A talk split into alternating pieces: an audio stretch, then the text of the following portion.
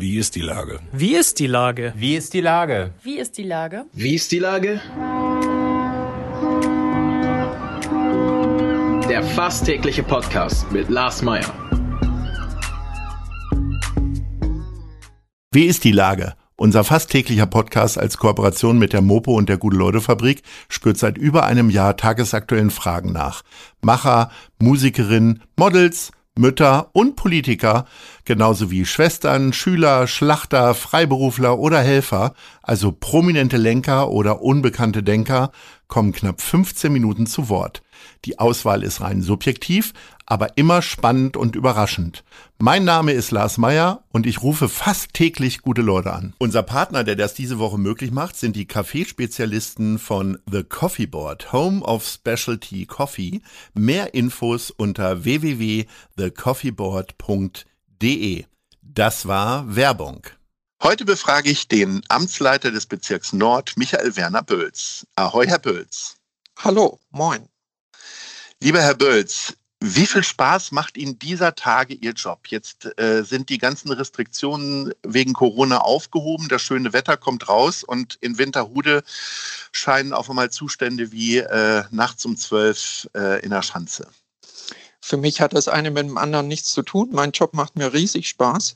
Ich freue mich jeden Tag, äh, in das Bezirksamt gehen zu können. Hochmotivierte Mitarbeiterschaft um mich herum, das macht große Freude. So, und äh, natürlich haben wir auch immer wieder Situationen im Arbeitsalltag, die schwierig und kompliziert sind. So auch am Winterhuder Kai. Und wir versuchen da ja mit sehr viel Verständnis und, und auch Geduld an äh, die Jugendliche zu appellieren, dass sie bitte äh, respektvoll diese Grünanlage nutzen wollen und eben auch auf die Anwohnerinnen und Anwohner Rücksicht nehmen, dass man eben den Müll nicht irgendwo äh, in die Ecke schmeißt, dass man nicht in Hauseingänge uriniert und äh, dass man vielleicht auch keine laute Musik hört. Das ist nämlich in Grünanlagen auch verboten. Und äh, dass man eben versucht, ein gedeihliches Miteinander. Niemand will jetzt den Leuten verbieten, sich wieder im Freien zu treffen, aber man sollte das bitte mit Rücksicht aufeinander tun. Ist das aufgestaute Energie gerade, die die Jugendlichen und viele andere jetzt gerade so mit sich tragen und mal rauslassen wollen, indem sie möglicherweise lauter Musik hören oder äh, noch mehr Müll hinterlassen? Oder wie schätzen Sie die Lage ein? Natürlich muss man Verständnis haben. Also die, die Kids haben jetzt irgendwie 15, über 15 Monate unter erhebliche Entbehrungen gelitten, wie wir ja alle irgendwie. Also wer von uns trauert nicht irgendwelchen Rockkonzerten nach oder äh, irgendwelche Besuche in Restaurants und ähnlichem. Und wenn, in jungen Jahren will man natürlich auch ein bisschen das Leben genießen und vielleicht auch über die Stränge schlagen. Aber nochmal, das geht halt nur unter Rücksichtnahme auf andere. Was ist denn Ihre persönlich größte Entbehrung gewesen in den letzten Monaten? Was hat Ihnen am meisten gefehlt? Äh, die Spiele live zu erleben von 60 München im Grünwalder Stadion. Das vermisse ich total und freue mich, wenn das endlich wieder möglich ist. Und ja, in der Aber Tat wir sind ja hier in Hamburg. Fahren Sie regelmäßig nach München runter? Ja, ja. Ich habe eine okay. Dauerkarte von 60. Ach, das ist ja verrückt. Ich also habe einen Freund, hab der kommt aus, äh, der kommt aus Berlin hier immer rüber um mit mir am Millantor-Stadion äh, Fußball zu gucken. Aber das ist ja wie in normalen Zeiten, wie viele Spiele gucken Sie dann? Naja, also ich habe in der letzten Saison zum ersten Mal eine Dauerkarte gekauft aus Solidarität, weil ah, ich schon davon klar. ausging, dass ich kein Spiel besuchen kann. Ja. Äh, normalerweise bin ich so drei, vier Spiele pro Saison in München. Und jetzt habe ich aber, weil ich schon eine Dauerkarte habe, wieder neu eine geordert und ich bin mal gespannt, wie viele Spiele es am Ende der Saison werden.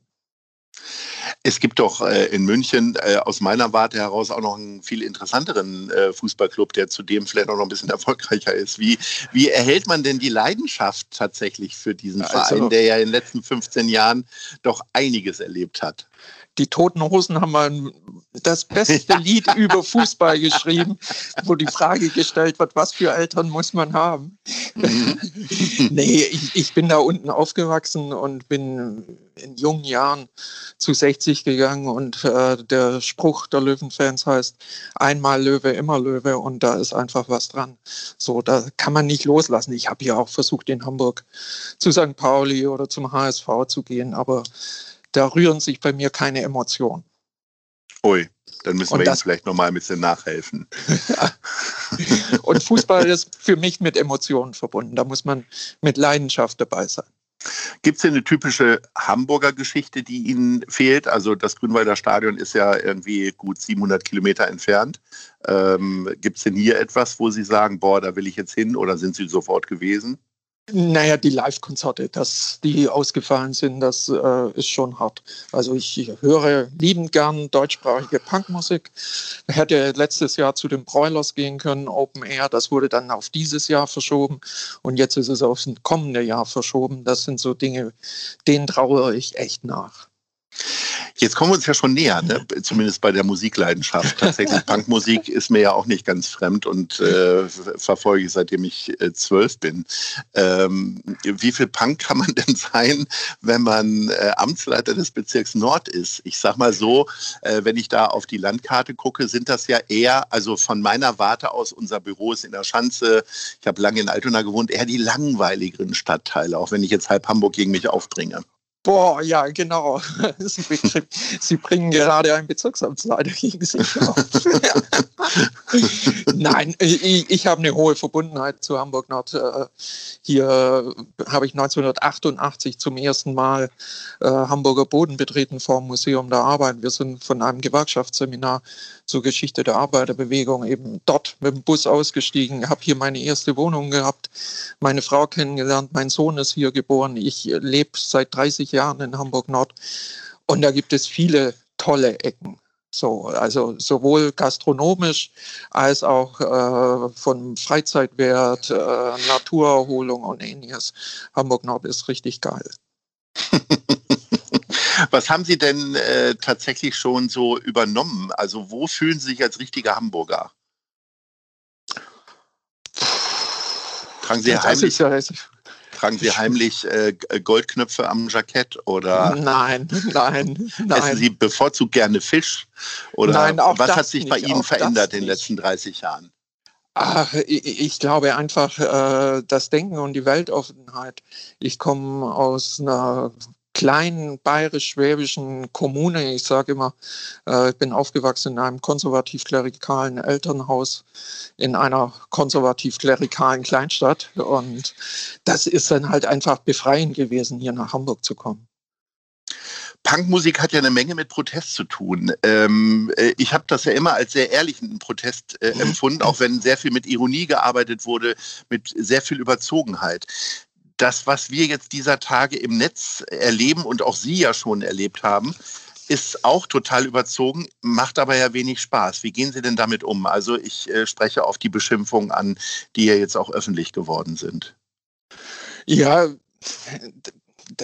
die versuchen ja im Prinzip mit, mit äh, Beschimpfungen oder auch Bedrohungen den politischen Diskurs zu beeinflussen. Und ich glaube, das ist das Zentrale, dass man sich da eben nicht beeinflussen lässt. Natürlich muss man sich da erstmal schütteln, äh, wenn da die Horde über einen herfällt und man diverse Posts dann liest, wo man äh, runtergemacht wird.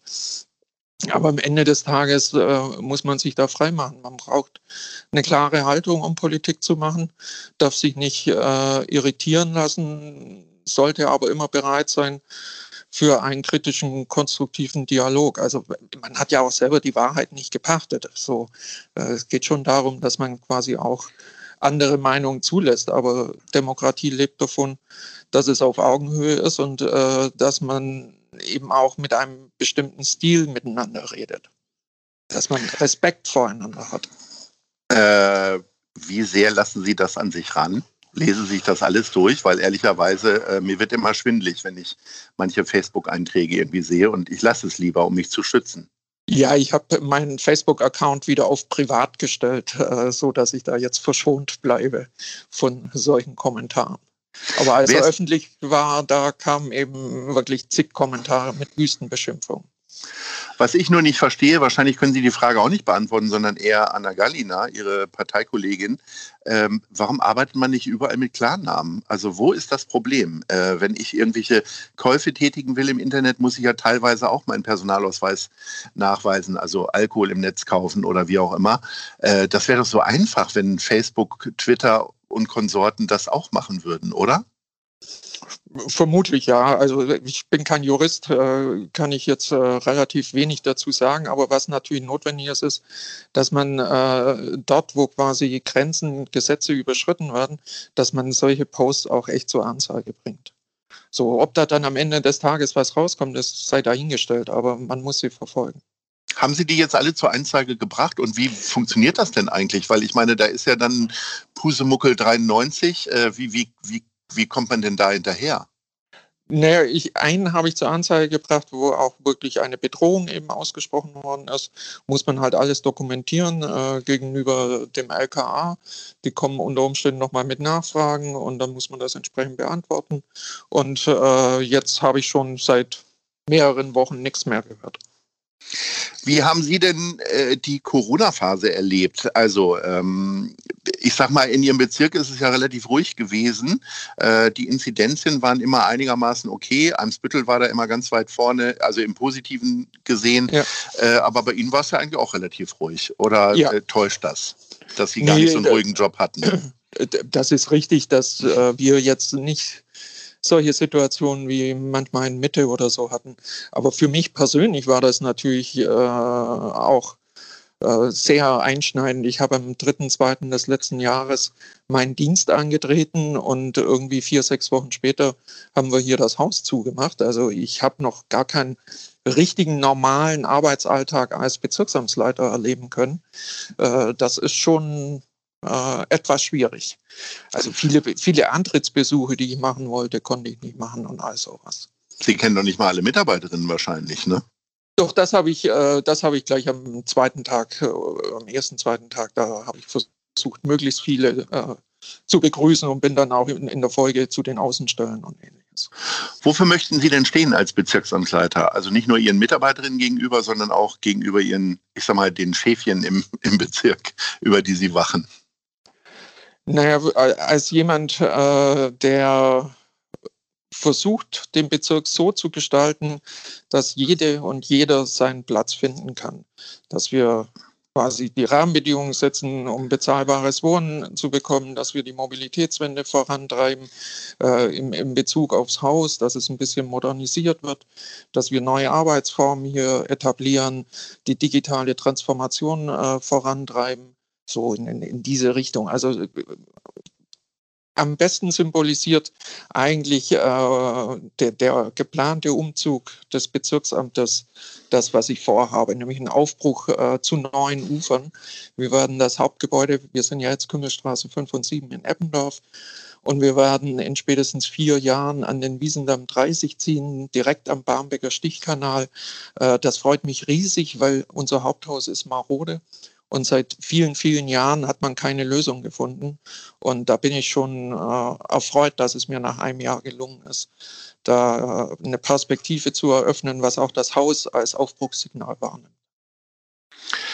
Haben Sie das Gefühl, dass Sie Ihren Bezirk richtig gut kennen? Also Sie haben ja gesagt, Sie leben da ja schon sehr, sehr lange. Aber gibt es noch so Bereiche, wo Sie sagen, oh Mensch, da muss ich noch mal hin und da muss ich, das muss ich noch mal abfahren, weil ähm, ich sag mal, wenn man in so eine Rolle dann reinwächst und dann erst mal anderthalb Jahre im Grunde ja höchstens im Büro, aber eigentlich meistens im Homeoffice ist, dann, äh, dann kann man das ja alles nicht machen. Sie haben ja schon angesprochen, dass Sie viele äh, Antrittsbesuche gar nicht machen konnten. Also gibt es da noch so Flecken, die noch offen sind? Naja, also man kennt natürlich nie jede Ecke äh, im Bezirk, aber ich habe jetzt nicht irgendetwas, wo ich sage, äh, da war ich jetzt noch nie, da muss ich unbedingt hin. Also äh, da, da würde mir jetzt erstmal spontan nichts einfallen bei Eppendorf und Winterhude denken alle immer sofort an SUVs. Ähm, tatsächlich, ähm, ihre Kollegin aus Altona hat ja in Ottensen relativ schnell äh, eine verkehrsfreie Zone oder verkehrsruhige Zone eingerichtet. Wie stehen da die Pläne?